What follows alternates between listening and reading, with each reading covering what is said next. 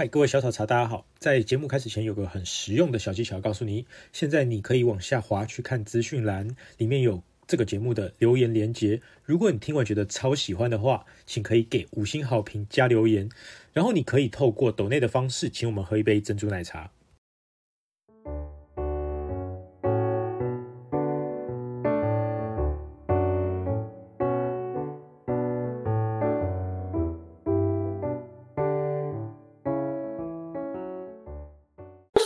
而已。我们我们这次都拿了，哎，不是，我跟他是不同的，一模一样，一模一样。怎么会这样？因为加拿大也有。综合综合经过，就是它有鱼跟那个核桃，就是日本那种小酒馆里面会有。我明白那种混合在一起的。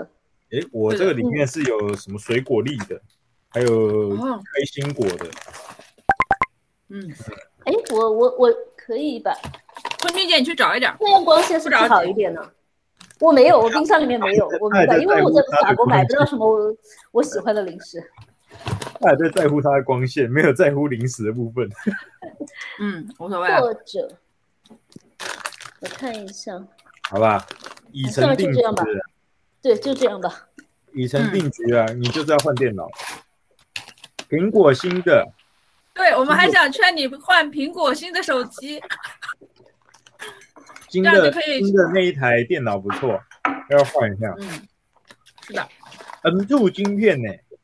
它知道要出 Air 啊，不错。好了，好了，我要开始了。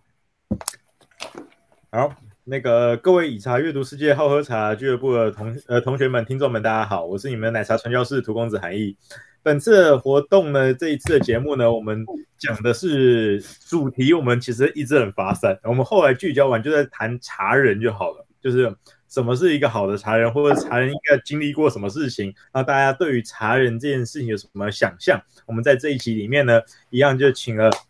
Summer 还有肖坤斌，然后我们两位我们两位好伙伴一起来讨论。那一样，这个短短的时间，让 Summer 自我介绍一下。啊，大家好，我叫 Summer，然后，呃，然后我现在在加拿大念人类学的 PhD，然后我正在努力写论文，嗯，就这样。好，呃，小坤兵。嗨，大家好，我是肖坤兵，呃，我是已经在一个大学工作了十多年的老师，我也是人类学博士，我目前在法国波尔多。好，那我，我也一直都是做茶方面的研究。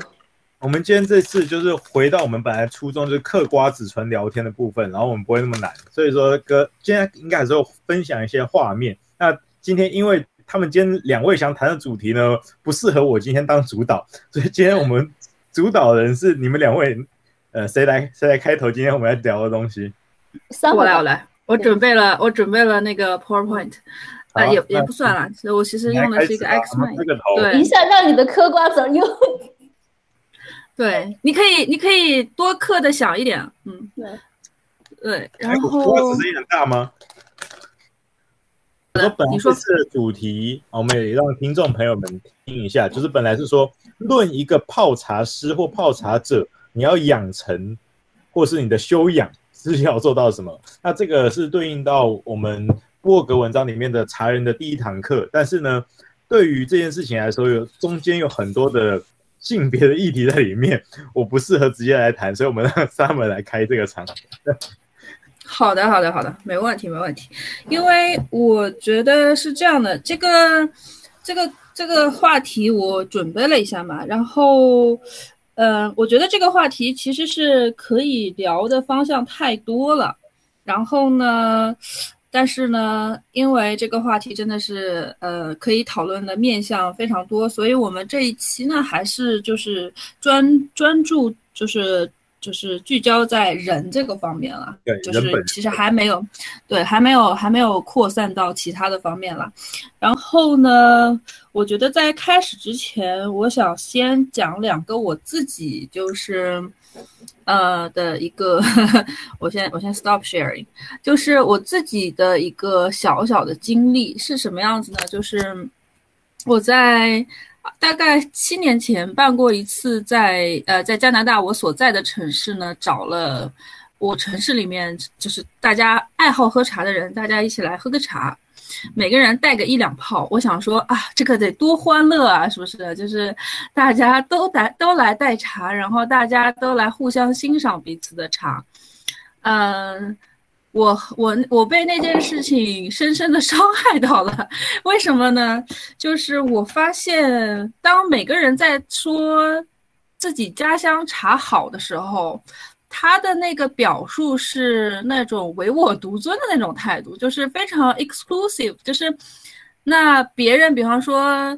那喝西湖龙井的人肯定说：“哎呀，我们这个是茶都，那我这个茶就是最好的，这个已经是被官方认证过了的。”然后喝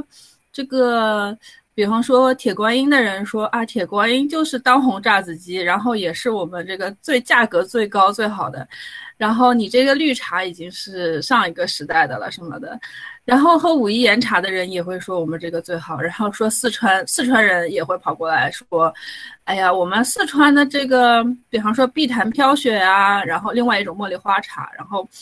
这么多么的清雅是吧？这个我们四川的茶馆文化那才是真正的茶文化。所以就是当我那一次抱着一个大家一起喝茶的心情办了一个茶会的时候呢。我后来开始怀疑人生了，就是我到底在干嘛？然后并没有让任何人得到一些愉悦，然后反而是就是我自己也很觉得很痛苦。然后呢，现场也没有人就是觉得说，哦，好像欣赏到别人，好像是在不停的在放大自己，就是那种自己的那个主体性，然后不不断的在强调说，我才是中国茶文化，我才是最强的那个。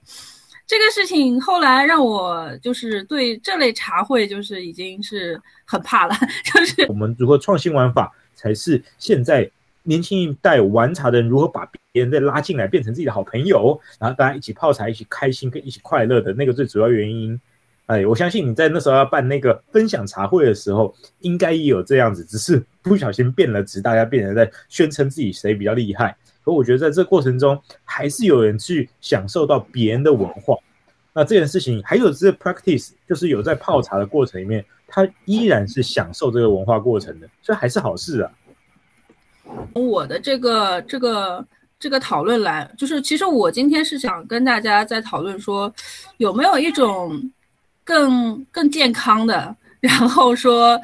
呃，让大家都可以。Enjoy 的一种方式来讨论茶文化，然后来泡茶。带给听众就是现在是一个，这是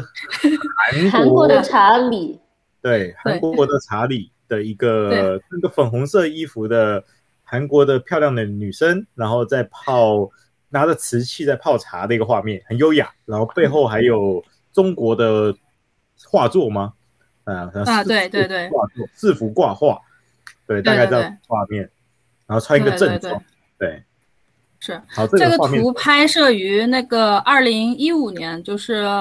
嗯，天福的一个茶博物院，是在那个漳州漳浦，我不知道你们有没有机会去过。我知道。对对对，然后他们这个博物院的一个特色就是，不光是有一个像呃杭州的茶博物院，我估计这个大家都比较熟。然后呢，他那个博物院除了有那种展示之外呢，还会现场表演。或比方说韩国的，呃，日本的，然后它都会单独的，它的这个空间，它是整个是尽量试图就是把它，比方说韩国的，就是对应的他们的那个茶道的一个大家帮他们来设计，然后整个的礼礼仪仪式也都是他们来来做。日本它是非常具有表演性的啊，非常具有表演性的。然后他们这个地方也是一个收门票的，就是你要呃嗯。可能一张门票三十多块人民币吧，就是你可以进去今天去参观，然后会有导游带你去走这么一圈儿，然后呢，你有机会也去上台，或者是这个小姐姐下台的时候，她帮你喝一个茶，就是她她送给你一下她刚才泡的茶。呃，这是唐代的仕女图啊，这个。这这这这一张，啊、要不要不我讲吧，我我喜我觉得这两张图比较有代表性，因为第一张图是呃宫乐图，唐代宫乐图，这张图经常在茶文化史当中被引用，而且不仅是被引用，还有当代的演绎。当代不止一个版本，就是复原这个图上的场景，有比如说我看到过不止有一个茶学院或者是一个什么团队的要呃完完全就是把这幅图复原，呃化上妆，然后穿上这样的服饰，然后用这样的茶具复原这个场景，所以经常被引用。但是我我想表达的就是说，我们今天我们在很多茶会茶的聚会当中，也是女的，也是女生在泡茶。但是今天我们看到，比如说茶的聚会，很多时候女的是一个茶艺师，我在泡茶，我为客人泡茶，而饮茶的人客人是男性的，女女性茶艺师是为他人服务。但是在唐代的这个。呃呃宫呃宫乐图当中是一群贵妇人在自娱自乐，他们自己在嗯在演奏乐器，然后在自己在呃煮茶，然后呃呃煮茶来喝。然后第二张图呢，第二张图也是一个也是唐代的，唐代的画仕女图非常有名的周昉的一个错茶呃调情错调琴啜鸣图，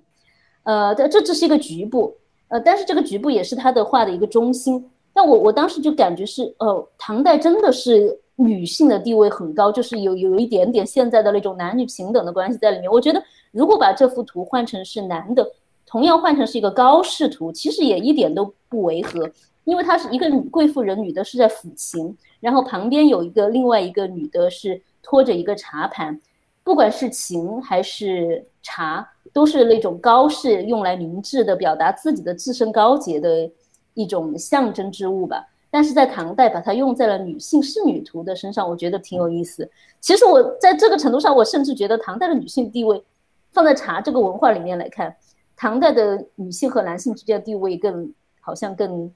equal 一点。嗯，我们今天我我先我先我先我先跟大家说一下，我想跟大家分享就是讨论的一些点。就是这张图是我就是二零一七年在上海就是拍到的，大家可以看到，呃，这上面是一个，嗯、呃，就是这这是一部分，这是一个公益妈妈班，可以大家给大家念一下。他说这个课程的目的是什么呢？希望能够集聚更多的妈妈爱茶，能够让更多的妈妈发掘自身独有的魅力。每个女人都有自己独有的气质，茶艺的学习会让她们挖掘出自己的特质，修身养性的同时，能够让她们优雅淡定、心平气和，同时拥有自己的生活圈，啊，就建立某种社交圈。精致考究的生活能够让他们自信、快乐的生活。哇，这个真的是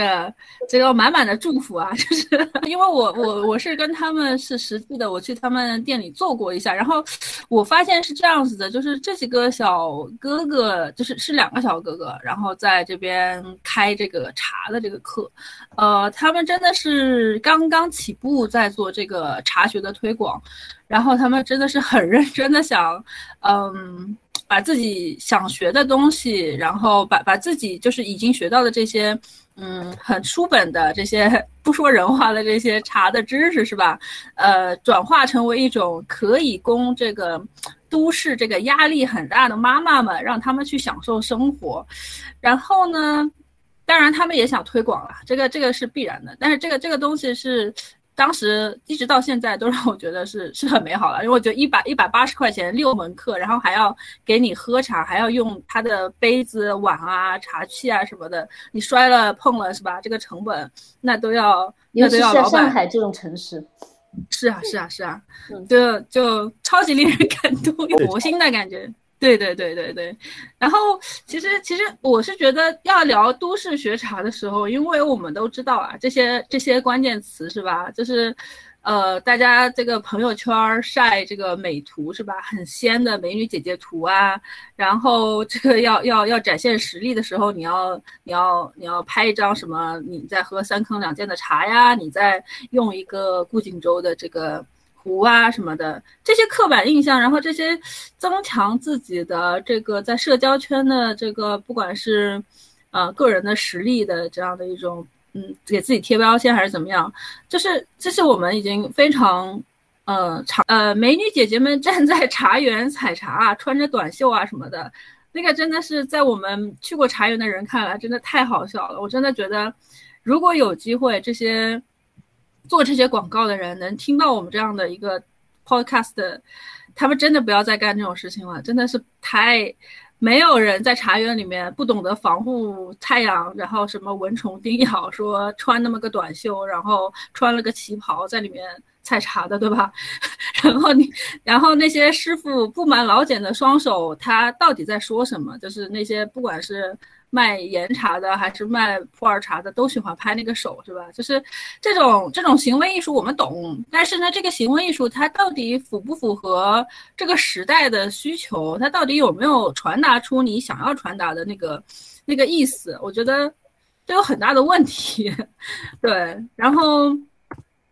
我就一路跟下来吧，就是 这张图也是。分享一下刚刚那一个故事。好的。就是你刚刚那个美女小姐姐在这个茶园采茶这个东西，这个有一次的广告我看到了，真的是很想讲。一个是我前阵子看到是年轻的返乡的青农，然后都是正妹，反正就很漂亮的，然后她在茶园里面跳舞，然后唱 rap。条约，他就穿的那个热舞装在茶园里面，然后呢舞动身躯，像是在那种云门舞集一样那种感觉。然后呢诗词画意，然后说他的茶就是这么用，在他跳舞的这个伴随下长大的。对这种的这种的形象，然后当做一个卖点。然后当然以前我们对于这个。就像观光者凝视啊，他是做广告，当当然也是这样做嘛。像是什么要穿的什么洁白无瑕的女子，然后用嘴巴去摘茶叶，这个广告一定大家看到烂掉了。这个这超级无敌，以前太多次看到这个东西了。然后呢，还有什么又要又要要求是处女啦？这件事情真的是太容易被吐槽了。要处女，然后要用。嘴巴抿着去摘茶，啊，这个画面，这个是我印象中，你刚刚讲到这个，呃，穿着茶人服啊，在茶园里面拍照最常见到几个画面。但是，当然不只有女的，虽然我们这个都很值得吐槽，但前阵子就发生了一件事情。台湾有一个品牌叫做原萃，我不知道你们听过。好，原萃是个罐装茶。那这个罐装茶呢，它呢是可口可乐公司旗下的，也就是我们现在在出那种便利店里面，就是便利商店里面可以买到的罐装饮品。那这个罐装饮品呢，他就请了哦，这个日本哦，都就是每一次他们就是这几家，管他御茶园跟这个原萃这两家都在 P P K 啦。他们状况就是请了日本的有名的明星，像是呢什么呃阿部宽。然后呢，或是呢，请金城武啊，然后呢，金城武是日本明星，反正就是他们会用这样的一个帅哥形象，在茶园里面喝茶的这个拍起来一个画面，他去穿的很帅，然后说啊，我就是在茶园里面，然后看到那茶园的光怎样的。那大家要知道，金城武只要拍茶叶广告，那就大卖，所以大家其实也是明示那个帅哥或是美女在茶园里面。他不是真的在采茶，但是他就要有那个形象的那个感觉，他们是在买那个感觉，所以我这几个跟各位分享，这是经典广告，在近年来茶叶里界里面最常提到的广告商业文本，这几个是刚刚跟这个主题最搭得上边的。是的，是的，是的，就就是呃，但但我我想我想在这边可能要为就是做茶叶的人也要说一个什么话呢？就是。可能昆明姐也知道，就是，嗯，呃，就是真的做茶叶，这个是上一页了。就是真的做茶叶的人呢，往往不懂营销的事。如果真的到包装自己的形象啊，要做一个广告啊，要怎么样，往往就会变成就是做摄像、摄影，然后，然后这个，嗯，做形象这个媒体做媒体的人，把他们的某种。这个刻板印象也好，还是他们的某种，呃，就是想象对于东方文化的想象，投射在就是这个品牌身上，所以这些茶老板他们往往也都是有苦难言的说，哎，不是说这个好卖，然后我就出钱了吗？就是往往都会达成这样的一个最后的结果，嗯，然后，然后，然后我就想推进到说最近。最近被骂得很惨的这个李李亚鹏，嗯、就是他被 大陆的很多很多就是茶圈的人就是会说他这个行为就是让让止语嘛，就是不要说话嘛，就是他会强调说，嗯，那种 有点一期一会那个意思吧，就是很日日式美学的那那个意思在里面。呃，科普一下止语是什么吗？啊、因为有些听众朋友们不知道什么是止语，止是停止的止，语言的语。嗯。对，那它是什么东西？就是说话，就是喝茶的过程当中，双方都是只是通过眼神啊、手势啊在交流，你就不要用语言来交流。哦，这个这，这个在台湾的翻译里面叫做静默茶会哦，就是通常会出现在无我茶会或静默茶会这个系列，就是我们在跟这个听众朋友科普一下，就是在茶叶界有一种茶会，你进去很煎熬的，就是呢。你坐在那边，可能呢也没有 BGM，然后没没没没有 BGM 是真的最最干的，就是有时候还好一点，还有后面还有背景音，还有个古筝，最惨就是完全没有声音的。然后进去以后，大家都黑黑的、昏昏暗暗的，然后就有一个泡茶师在那边泡，然后大家跪在那边跪个两三个小时，要喝个一两杯茶，然后他就那边慢慢的、慢慢的把他的那个茶壶拿起来，然后慢慢的注水，慢慢的把这个茶分到。每一个杯子里面，然后再慢慢的用茶托递到你的面前，而且你还不能喝，然后你要尊重你的礼仪，然后他慢慢的跟你敬个礼以后，你才可以喝，然后你还回礼哦，对，然后呢，这个是一个很冗，或者是呢很，呃，不行，不能这样讲，他们会骂我，然后是一个很幽默，你可以替了，你可以了，你可以了，就是你出戏了，人家在戏里面，尴尬的是你，尴尬的不是别人，对不对？尴尬的是我。嗯 对我，我都有一篇文章里面讨论过这个。嗯、对，反正这就是直语。然后他们，我觉得这一套审美就是在这个偏日系的，然后偏，嗯、呃，怎么说呢？就是直语的这一套，像日本的这个《日日是好日》，也是在在也是在两岸都是爆火的这么一本茶学的书吧。就是一个人他怎么样慢慢的去接近茶道，从一开始他很尴尬到。他慢慢发现尴尬的就不是他了，是吧？就是我觉得这个过程就非常的有趣。然后这个，呃，他这么看啊，呃，功夫茶也有它的特色。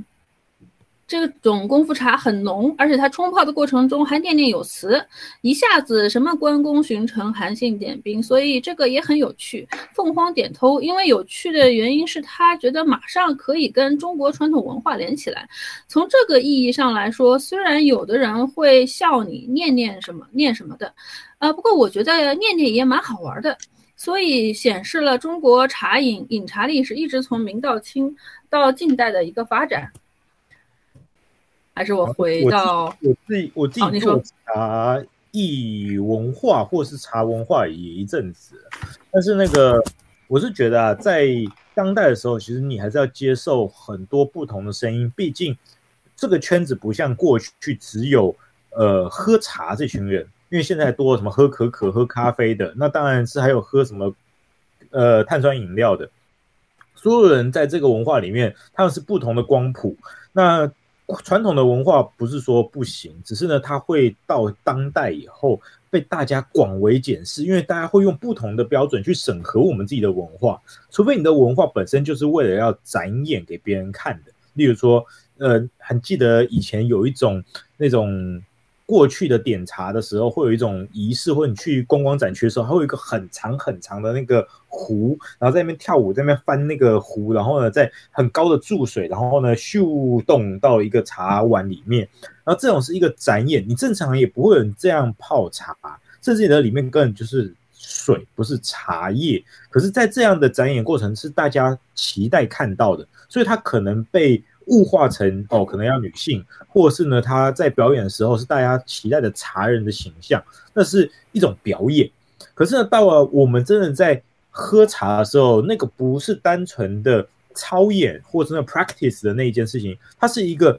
呃，也可以说操演，它不是一个单纯展演的事情，它是一个我正在操演我的文化。或是呢，那就是我的生活的一部分。你可以想到像刚刚的《日日是好日》的那一个案例，就是因为在日本的那一部剧里面，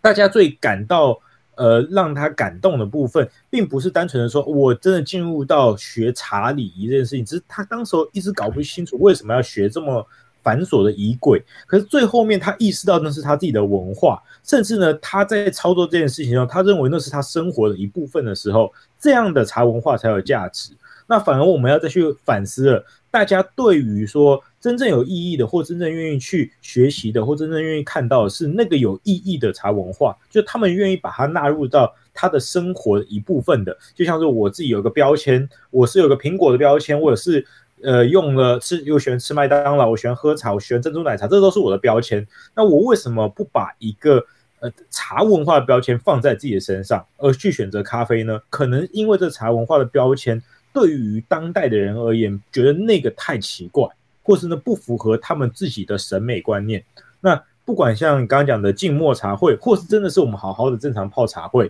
啊、呃，或是真的有语言交谈茶会，这些目前在于年轻人的角度里面，或是当代的网络爆炸资讯的媒体的这样的一个视角下面，可能对于他们来说真的是 old fashion。但是在 old fashion 里面，如何创新出新的东西，让他们画龙点睛，让他们觉得这个东西很潮、很现代，我才是觉得是现代茶文化或茶会大家去关注的那一个玩法。那，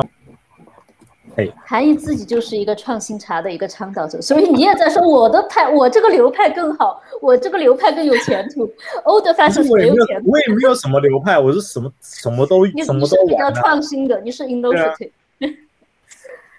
呃，OK，呃呃，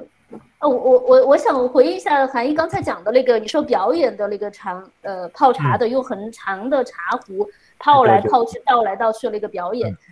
呃，其实那个是呃，我们四川成都把它叫做长嘴壶功夫茶，那个是源自于四川成都。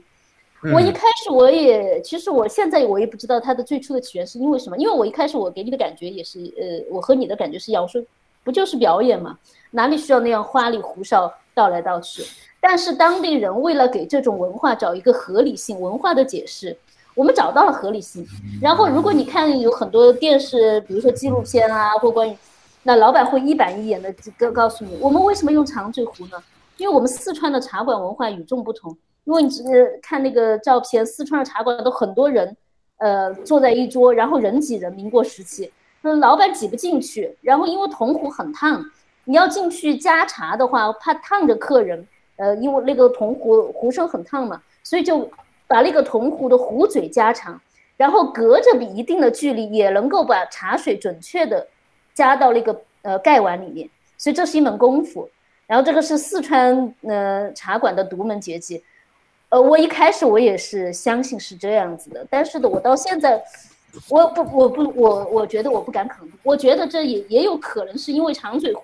的确是发源于四川，然后在四川的功夫长嘴壶已经成了四川的一个文化标志以后，然后大家才来给他找这种合理性，可能是现代的人对过去的人的一种文化的解释和修饰。所以我不知道长嘴壶的起源是个谜。我觉得虽然你会找到这样那样的解释，但是我我不确信。有点像是事后诸葛的概念，是不是？对对对，我觉得这是要把这个事情说圆。我们不能说我们就是为了表演，你必须要说，呃，是有文化的，有起源的。有，我现在看到，我我我有这样的感觉。我现在看到四川或者成都那边的都在喝 Tea Stone 了，他们现在是更潮的年轻人的那个茶馆，他们都是冰球，然后呢用威士忌杯。他们说那才是当代。哦，我参加过，我参加过这样一次茶和呃 cocktail 的一个碰撞。对啊，他说那个才是现在的茶文化，那也好啊，反正就是他把这个元素放在自己身上的时候，嗯、那就是茶人了。我觉得还是要回到今天的主题，就是茶人是什么？那对于过去把茶人这个名字有点抬得太高，或是其实。太有距离了，就是你有在泡茶人就是茶人啊，我自己泡咖啡，我就咖啡师啊，有什么好讲的？对，那只是呢，大家觉得好像茶人这个东西很神秘。你出去我在讲说我是品茶师，大家说啊，你是品茶师，那你去把茶人这个名字有点抬得太高，或是其实太有距离了。就是你有在泡茶人就是茶人啊，我自己泡咖啡，我就咖啡师啊，有什么好讲的？对，那只是呢，大家觉得好像茶人这个东西很神秘。你出去我在讲说我是品茶师，大家说啊，你是品茶师，那你 我我也会喝啊，为什么你就是品茶师呢？对，因为他师算什么？讨了这 这个品茶师算什么 title？我说哦，你的名片哇，品茶师哎，你你做啥？你做啥？哎，那那好奇怪。那问好吧，那我们讨论一下，把茶人的这个概念捋一捋。茶人，我本来觉得哈，茶人，我觉得我第一次听到这个概念的时候，大概是在就是我开始做武夷茶研究的时候，两千两千，其实差不多是要两二零零九了。零，其实我我是自己在毕业答辩的时候，我记得有一个老师说，他说我身上有一种茶人的气质，嗯，我就觉得茶人是一个 OK，我就对他的印象很深刻，所以这就从那个时候开始，我觉得注意到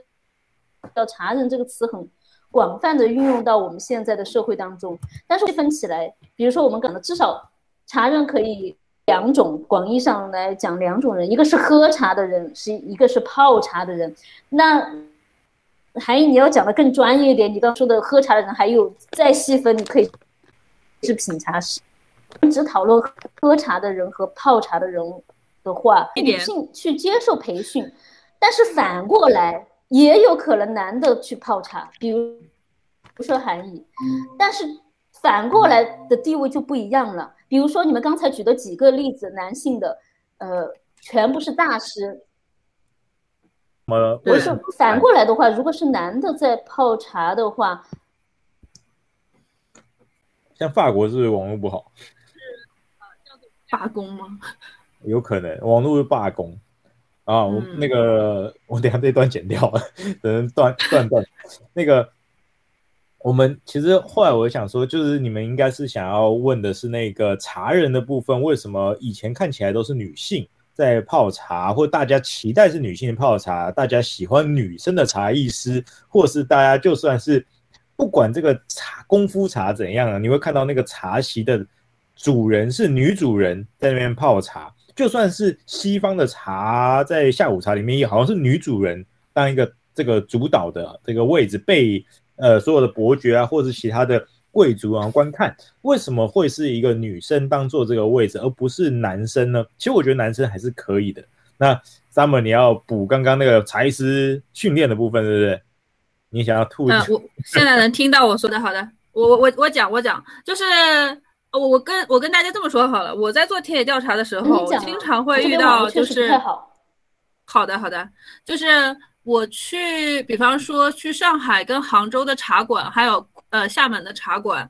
我会发现，因为我跟泡茶的人年纪都差不多，然后像老板一样的说。可以就是呃，在这边变成一个超级 VIP，然后可以说啊，一下子买多少钱，买一张多少钱的卡，就是啊，我我是跑过去问那些泡茶的小姐姐们，说他们对茶艺的理解啊，他们对呃茶文化的理解，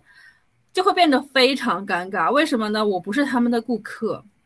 然后呢，他们也不期待会有我这么一个顾客，因为他们期待的是一个男性的。成功男性的老板作为他们的 VIP 客户，嗯，然后这个现象到底怎么来的？这个锅到底谁来背？这个问题就是一直困扰我的一个很大的问题。然后，嗯，这个事情我觉得还是得回到呃早期，就是说茶艺茶艺师，然后这个职业被创造出来的时候到底是什么样的，对吧？就是。哎，谁决定了说茶艺师就得是这种哎年轻漂亮，穿这个旗袍是吧？然后在那儿很婀娜，然后还要上台表演，还要给你仙气啊，有仙啊，有仙气，对吧？对，嗯、呃，然后当然这个我想我想举例的就是这个大陆的茶学啊，就是他们的广告里面会说这些话啊，这个。茶学的作用跟模特的这种啊训练也差不多了，就是可以修饰你的身姿，提升你的气运。通过茶修可以享受优雅生活，可以系统的学习啊茶席、冲泡、品茗，然后可以让你变得更加有趣，然后可以交流的空间更广。这个就是增加你的社交的这个这个成社交的这个能力啊。这个像王琼。这有点像学才、嗯、学才艺一样，所以我现在觉得他们讲的才茶艺比较不像是一个真的是那种茶道的那种，你对于某一种东西理解，它是一种就是呃那种，你不是说有那种模特的那种正音班，或是那种身形修饰班，不是有没有看过那种东西？就是如果你要站不够挺，然后过去，然后你要走，然后婀娜多姿，才是大家对于女性的那个期待的象征，在那种课里面展现的。而这个东西呢，在呃后来我们在看的时候，其实蛮有趣的，是因为这种活动哦，他们在办的时候，也就是吸引到那一群像贵妇的。呃，有钱的少奶奶们去当做他们的这个送完小孩子以后的一个补习班，所以在台湾也是看到这种样子的，就是他们在上午九点啊、十二点以后过来上这种这种让他们修身养性，像是个少奶奶该学的这个能力，好去茶艺。那这个茶艺的这个故事，在过去的台湾也有一件事情，跟台湾近年来比较红的一个电视剧，好叫做那个。呃，我先不不讲名字啊，因为我们不要置入，反正就是是在讲台湾的这个林森北路那边，然后很多的这个妈妈桑们，就是一些呃灯红酒绿的酒馆里面，然后的一个故事。但是呢，他们的妈妈桑里面的必备功能，是因为当时候日本的客人很多哦。那一个好，其实也可以讲华灯初上了，反正就是一个 Netflix 的剧，Netflix 的对对。然后呢，你那个妈妈妈桑们都要去补习茶艺，你知道吗？那个茶艺插花其实是要应对日本客人里面，你必须要会。他明明是陪酒，但他还会茶艺。就这些东西是一个被想要被训练出来一个女性，对于在社会观点下面，他们应该要有哪一些的修养或是素质才会去上的课？怎么为什么都不把男性夸在里面了？这就是一个比较有趣的议题。我猜你想要讲这个东西。呃，我要再补充一下，其实跟华东华灯初上它里面讲的这个事情非常的像啊，呃，就是在这个吴雅珍她的一些，因为她也写论文，现在还可能下还还可以下载到，还有她的一些采访里面，她有介绍。呃，他最早就是办了这个非盈利性质的这个嗯博物馆附属的这个茶茶艺馆之后呢，他干的一个他他他做了几年，他就觉得这个其实嗯、就是框框架架太多了，他可能就是后来就变成跟一个新加坡来的华人一起合开了一个盈利性质的茶馆，那个茶馆直到现在可能在福州还都是非常有名的。然后呢，他那间茶馆呢。其实，嗯，据他回忆啊，早期，呃，百分之六七十的客人都是台商，因为台商，呃，已经就是可能在两千年前后，他们台商已经在台湾经历了这样的一个洗礼，就是说，台台湾在九十年代的时候，这个茶馆遍地开花，是吧？就是这种。呃，小桥流水的功夫茶馆，然后他们可能到大陆之后，他们还是想找一个很舒服的，可以像用他们熟悉的方式来喝茶。所以吴雅珍当时在 做的事情，呃，就跟说，哎，那如果说我的客人想要这样的一套服务，想要这样的喝喝茶的方式，那么我就按照我客人需要的这个来，这个跟。呃，华灯上其实是如出一辙的，对，就是其实我们可以想象，就是说他的这样的一种呃经营，是一种面向客户的，嗯、呃，就是这样的一种呃抉择抉择吧。我觉得，我觉得就是两个历史，就是可以嗯很惊人的发现，因为他们处的这个，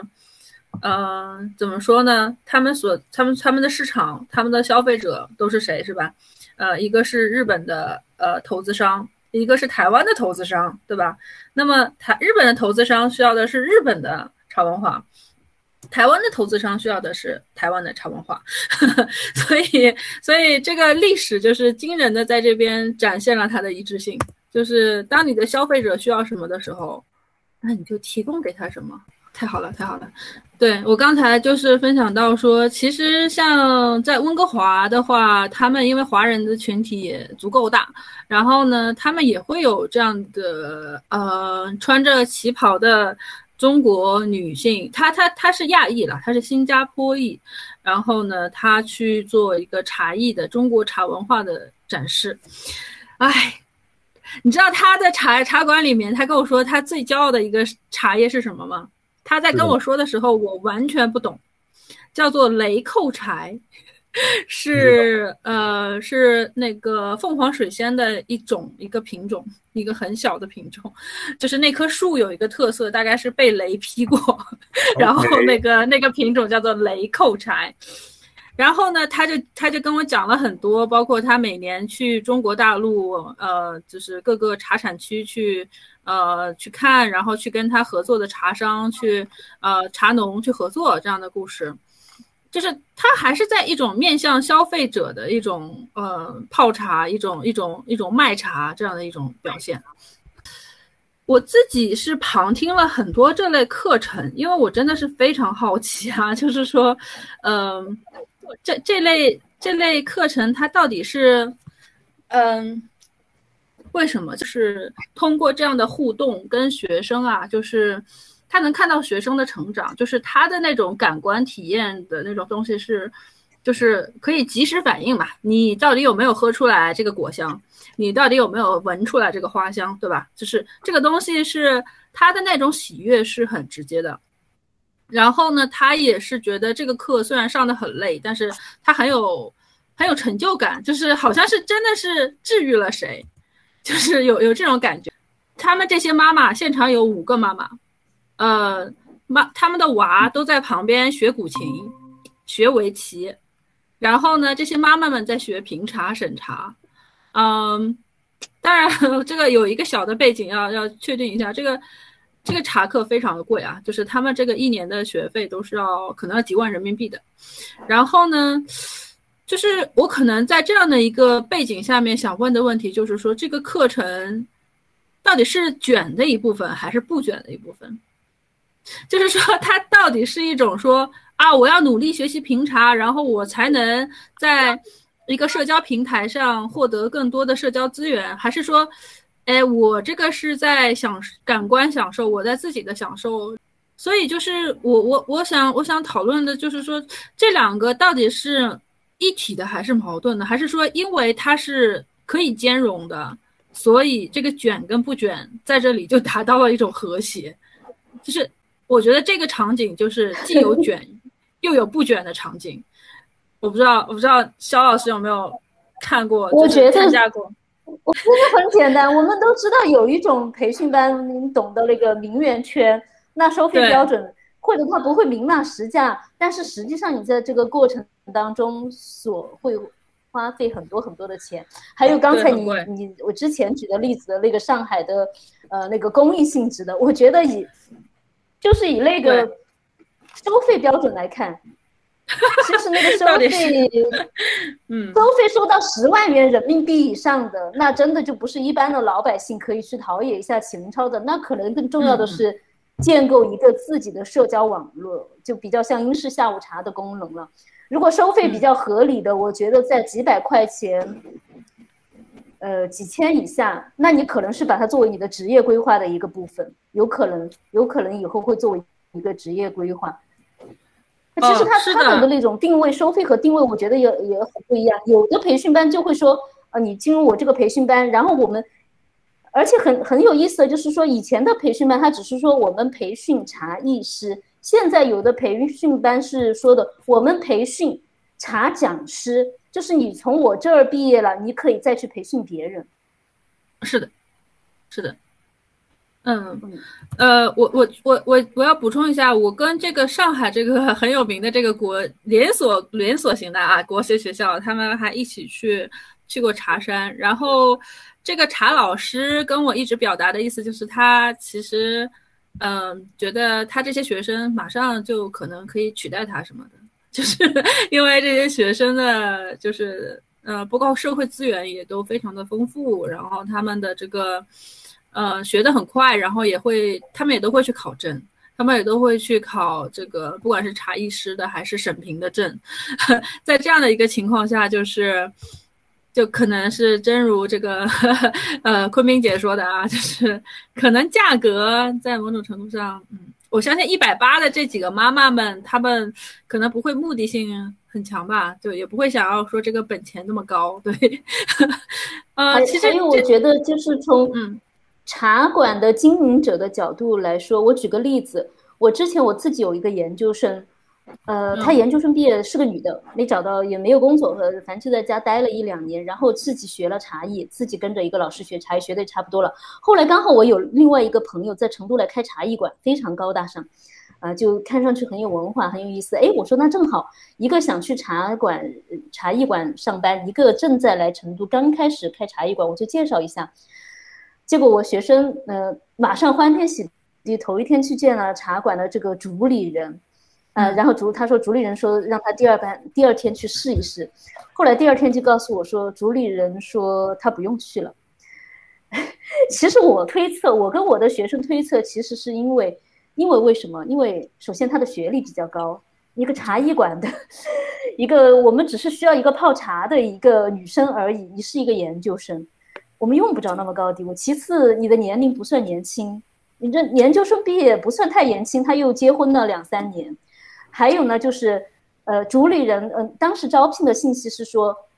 茶馆提供食宿。他说他又不需要茶馆提供食宿，因为他结婚了，他住在成都。他有自己的房子，其实你从如果从经济的角度来看，哎，这个人不需要食宿，不是更经济，我开支的更少。但是从管理的角度来看，你不需要食宿，你不住在茶艺馆，你就不便于管理。我觉得是这样子的，你不够年轻，你的学历有点高，然后你还不住在茶艺馆，所以这其实我觉得他是从茶茶艺馆的老板的角度来看，我觉得也体现了这种。就是我们讲的茶艺是要年轻化的，要要年轻化，要听话，要漂亮，要对，是的，是的，是的，要易于管理。一句话，回到刚才那个那个话题的话，就是他们其实茶艺师这个群体的话，就是刚才其实昨天韩毅说不要聊茶艺师，我们还还还是还是聊了啊，就是没有办法，因为 我们我们太多太多太多就是绕不过去的 这些对。对，然后